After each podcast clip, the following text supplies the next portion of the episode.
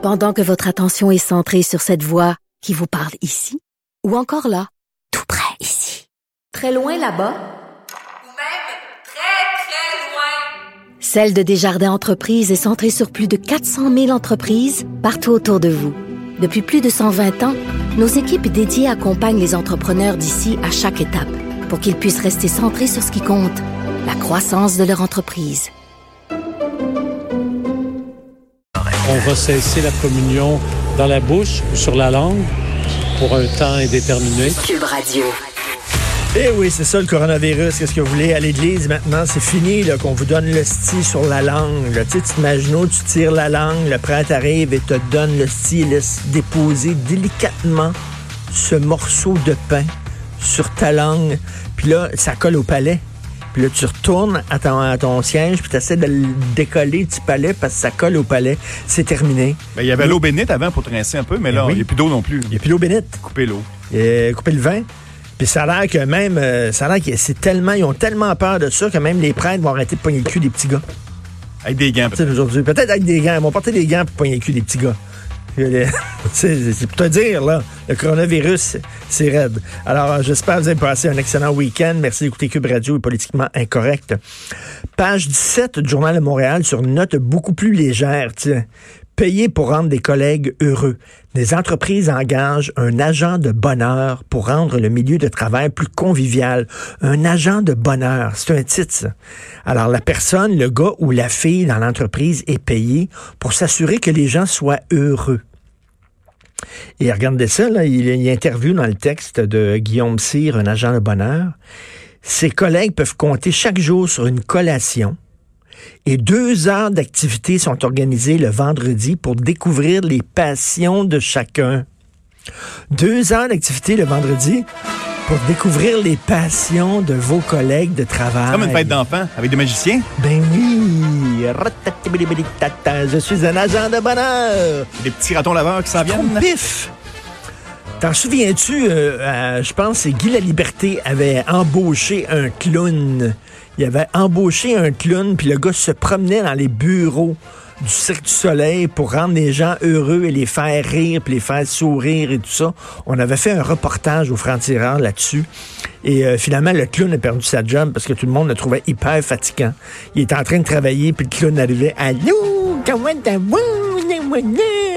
fait que tout le monde est en crise finalement à cause du clown. Le clown a scrappé le milieu de travail ben raide. Fait qu'ils ont donné le 4% au clown. Moi, j'aime bien venir travailler ici à Cube euh, tous les matins. Je suis content. J'ai des bons camarades de travail. Mais tu sais, je m'attends de mon entreprise que je sois bien payé, que je sois respecté, euh, que je puisse donner mon idée, etc. Et tout ça, ça va bien. Ça va bien ici à Cube Radio. Mais tu sais, comme qu'on ça soit un milieu de travail où les gens sont heureux. J'ai pas besoin de me développer là, de ma personnalité dans mon travail, d'être heureux, puis de prendre les gens, de faire des câlins, puis ça, c'est une job. Tu sais, c'est rendu, c'est quoi? C'est une garderie maintenant, le milieu de travail?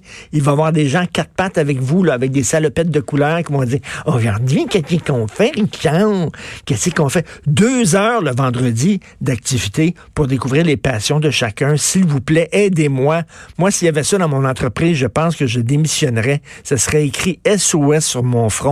Je me souviens une fois, euh, j'avais fait un reportage sur, euh, la rigolothérapie. Alors, les entreprises qui font venir des gens, puis là, ils mettent tous les employés dans une salle. J'avais fait ça, moi. J'avais participé à une séance comme ça. Tous les employés dans une salle qui se tiennent par la main. OK, puis là, il y avait quelqu'un qui faisait rire. C'est une bonne femme, puis elle disait, allez, il faut rire. Elle dit, au début, on se force, on se force, c'est un rire forcé, puis après ça, c'est contagieux, puis ça va venir. Fait que là, tout le monde se tenait la main, malaise. Même malaise, totalement, probablement, j'ai pas le goût de tenir la main de mes... Puis là, c'est ça. Hein? Faut rire. Des agents de bonheur, toi. Non, non, regarde, les entreprises, pouvez-vous respecter vos employés? Pouvez-vous bien les payer? Puis est-ce que vos employés peuvent avoir le sentiment que euh, ce qu'ils ont à dire est important, de, de, de s'impliquer dans les euh, dans les décisions? Et c'est tout. Puis après ça, le développement personnel, la croissance, le bonheur, tout ça, c'est à l'extérieur de la job. On peut-tu s'entendre? Que tu là, veux dire, franchement, là, ça va être quoi, là? Il va y avoir des, euh, des salles avec des lits dans, au milieu du travail pour que les, les employés peuvent mieux se connaître?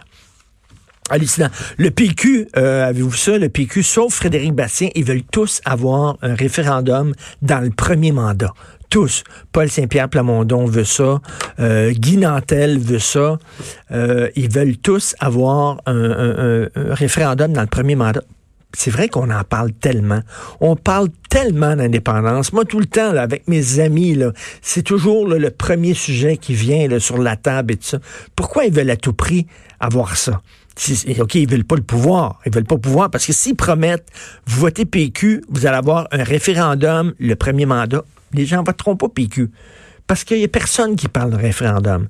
Parce qu'il n'y a personne actuellement, à tort ou à raison, malheureusement ou heureusement, qui parle de souveraineté. Ils sont en train de se, totalement de se, de se peinturer dans un coin avec ça, avec l'obligation d'avoir un référendum au premier mandat. Il n'y a personne qui parle de ça. Vous écoutez politiquement incorrect.